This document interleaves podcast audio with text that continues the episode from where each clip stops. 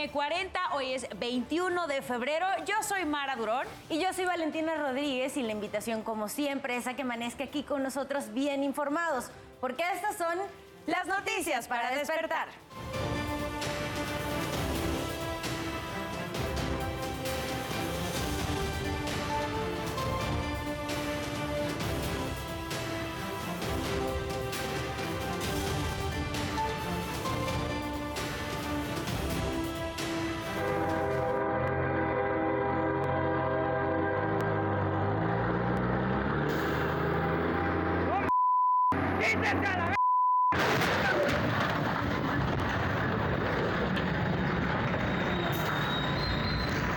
Tren embistió a un tráiler con doble remolque en Celaya, Guanajuato. Abogado de Yasmín Esquivel lleva a la UNAM pruebas que sostienen que la ministra es la autora de su tesis de licenciatura. Primero determinó que Yasmín Esquivel había copiado y posteriormente la llamó para que se defendiera. Eso implica el mundo al revés. La policía capitalina detiene integrantes de los malcriados 3AD dedicados al secuestro y que operaban principalmente en la alcaldía Álvaro Obregón. Entre los detenidos hay dos menores de edad. Los hermanitos asesinados en Oaxaca murieron por asfixia, así lo detalló la Fiscalía Estatal. El principal sospechoso es el padre, quien continúa detenido. Por lo menos tres muertos y dos mil heridos dejan estos nuevos sismos en Turquía y Siria. Se reporta el colapso de más construcciones.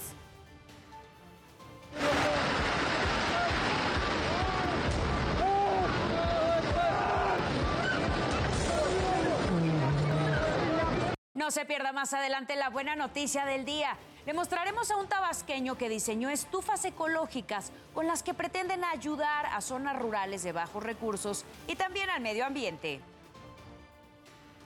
¿Y qué pasó durante la madrugada de este martes? Nos los cuentas tú, Isidro Corro. Adelante, muy buenos días. ¿Qué tal amigos? ¿Cómo están? Muy buenos días. ¿Qué ocurrió durante esa guardia nocturna? Enseguida les ofrezco un resumen en materia policíaca. Vámonos a la sala oriente la capital del país. Tuvimos un eh, conato de incendio en un eh, negocio localizado en la esquina del eje 3 Oriente Francisco del Paso y Troncoso y el eje 5 Sur La Purísima, la con el mismo nombre, esto en la zona de Iztapalapa. De acuerdo a informes de la policía, varios desconocidos llegaron a este lugar, rociaron con gasolina las cortinas metálicas y le prendieron fuego. El humo que emanaba de este lugar alertó a vecinos quienes llamaron a los bomberos. Al punto llegaron los tragahumo, patrullas también de la policía preventiva y afortunadamente no hubo personas lesionadas tras controlar esta situación. Los bomberos se retiraron y la policía realizó un operativo para detener a los presuntos responsables con resultados negativos. Amigos, el reporte que tenemos esta mañana. Isidro, muchas gracias por el reporte. Queremos invitarlos también a que visiten nuestro sitio web que es www.adn40.mx. Aquí podrán encontrar toda la información que necesiten en el momento que la requieran y desde la palma de su mano. Las calles de la Ciudad de México en este momento registran buen avance desde Avenida Insurgentes hacia Paseo de la Reforma, hacia Álvaro Obregón. Ténganlo en cuenta para transitar por las calles de la Ciudad de México, que no se le haga tarde. Las condiciones meteorológicas en nuestro país, en la zona norte, todavía podrían presentarse algunas lluvias debido a que tienen el paso de la tormenta del Frente Frío número 34 y además la séptima tormenta invernal de la temporada, por lo que principalmente el noroeste de nuestro país estará presentando condiciones de bajas temperaturas, lluvias, vientos, gradualmente estarán avanzando hacia territorio mexicano hacia la zona centro de nuestro país, por lo que le iremos informando. Además, tenemos un canal de baja presión al interior de la República Mexicana que también estará dejando algunas condiciones de llovizna. Sin embargo, se espera que para la zona centro y sur de nuestro país se estén presentando todavía altas temperaturas. Les recuerdo que en ADN 40 evolucionamos y queremos estar más cerca de usted. Por eso lo invito a reportar a través de todas nuestras redes sociales con el hashtag Ciudadano en Tiempo Real cualquier denuncia, reporte o situación que le inquiete. En redes sociales denunciaron un socavón en lateral de anillo periférico a la altura del número 5118 en la colonia Pedregal de Carrasco, en alcaldía Coyoacán. Para evitar accidentes le colocaron un trafitambo y un neumático piedras, como puede ver al interior de este socavón. Les recuerdo que mi compañera Saraí Uribe estará a las 12 del día leyendo todo lo que nos manden con el hashtag Ciudadano en Tiempo Real. Son las 5 con 35 minutos de la mañana. Seguimos con la información. Jóvenes con el rostro cubierto vandalizaron el mural pintado por David Alfaro Siqueiros en el edificio de rectoría de la UNAM. Eso durante una manifestación de estudiantes de la Facultad de Artes y Diseño de la UNAM quienes decretaron paro indefinido y se manifestaron para exigir mayor seguridad en los trayectos del transporte público, el servicio médico, también atender casos de acoso y demandas académicas, así como mejoras en su plantel que se encuentra ubicado en la alcaldía Xochimilco.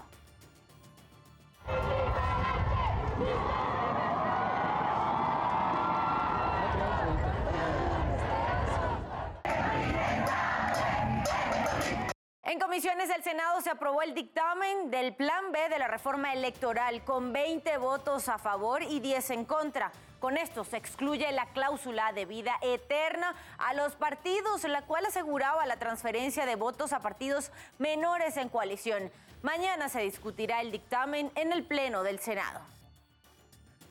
La Secretaría de Medio Ambiente de la Ciudad de México informó que las dos opciones para el ahuehuete de la glorieta en Paseo de la Reforma es sacarlo y llevarlo a algún vivero a que se recupere o traer otro para sembrarlo. Esto se debe a que el árbol se encuentra en estado crítico de salud, ya que presenta ausencia de follaje y agrietamiento en el tallo. Esta semana podría definirse el destino de este ahuehuete sembrado en junio del año pasado y en lo que se conocía como la Glorieta de la Palma. Al menos 12 lesionados dejó una nueva explosión en una fábrica de metal en Bedford, Ohio, en Estados Unidos. Servicios de emergencia se encuentran en la zona para sofocar el incendio y atender a los heridos. Se desconoce si hay presencia de químicos en la zona. Apenas el 3 de febrero, hay que recordar, hubo otra explosión por un descarrilamiento de más de 150 vagones donde se transportaban materiales químicos en East Palestine, también en Ohio.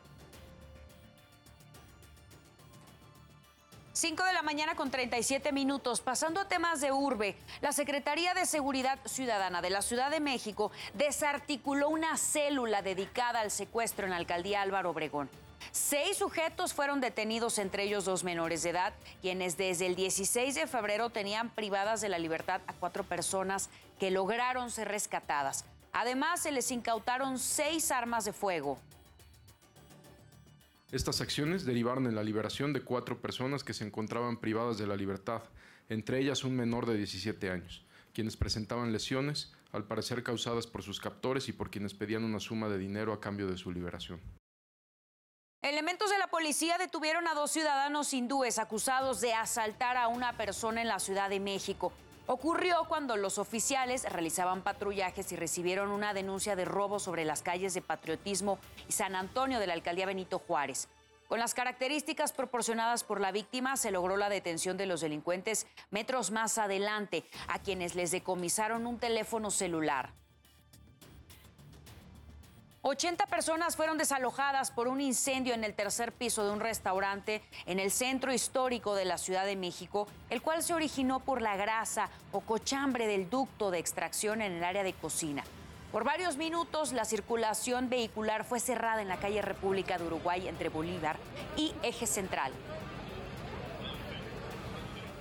Detectives de la Fiscalía General de Justicia de la Ciudad de México cumplimentaron nueve órdenes de aprehensión contra dos mujeres y siete hombres en seguimiento a diversas denuncias por la posible comisión del delito de violencia familiar a través de múltiples labores de campo desplegadas en distintas alcaldías. Fue posible aprenderlos. Investigaciones de la Fiscalía establecieron que las y los aprendidos probablemente agredieron física, verbal y psicológicamente a las víctimas. Vecinos y visitantes de la colonia Condesa aseguran sentirse inseguros ante un asalto. Así lo dijeron. Es una de las zonas más visitadas en la Ciudad de México. Se trata de la Condesa. Es una variedad tanto arquitectónica, de negocios, de gente. Entonces está padre, ¿no? Sentarse en un café, irse a comer una crepa. Está padre. Sin embargo, vecinos y visitantes cada vez se sienten más inseguros. Porque delitos como los asaltos, dicen, son cada vez más frecuentes en la zona. Espejos, este, ya, yo creo que ya se iban a llevar uno de los coches, pero un vecino se dio cuenta y gritó y se bajaron. ¿no? Nos pasó de un conocido muy cercano que estaban en el parque, no me acuerdo si fue en el México o en el España. Estaban platicando y llegaron a preguntarles algo y les quitaron los celulares. El robo de mobiliario, las sillas, en las terrazas, sí, la verdad que sí es frecuente. Aunque estiman que los robos han aumentado un 25%, denuncian que es poca la vigilancia en las calles. Nosotros llegamos hace rato aquí a comer desde las 2 de la tarde y no hemos visto ni una sola patrulla. A veces nada más solo pitan y se siguen, pero son como por temporadas. Situación que afecta la imagen de la colonia, que es polo de atracción para extranjeros y que ha obligado a cambiar ciertas rutinas. Procuramos no estacionarnos tan lejos, donde haya más vigilancia, procuramos no irnos tan noche, ¿no? Y sí, cada vez venir menos a esta zona tan emblemática en la alcaldía Cuauhtémoc. Itzel García Briones, Fuerza Informativa Azteca. Son las 5 con 41 minutos de la mañana. Pasamos a revisar el panorama internacional. A dos semanas el terremoto que devastó parte de Turquía y también de Siria. Ahora dos sismos, uno de magnitud 6.4 y otro de 5.8, sacudieron la región fronteriza entre estos dos países. El ministro del Interior de Turquía, Süleyman Soulu, confirmó la muerte de al menos tres personas en la provincia de Atay. Además, cerca de 200 están siendo atendidas en diversos hospitales mientras continúan los protocolos de búsqueda y rescate en la región. Las operaciones de búsqueda y rescate en Turquía finalizaron en casi todo el país, excepto en las provincias de Karamanamaras y Atay, donde aún tienen esperanzas de encontrar personas con vida. Las autoridades informaron que en Turquía y Siria las víctimas mortales rondan los 47 mil y más de 110 mil heridos. Un convoy de ayuda de Médicos Sin Fronteras ingresó al noroeste de Siria para atender a los lesionados.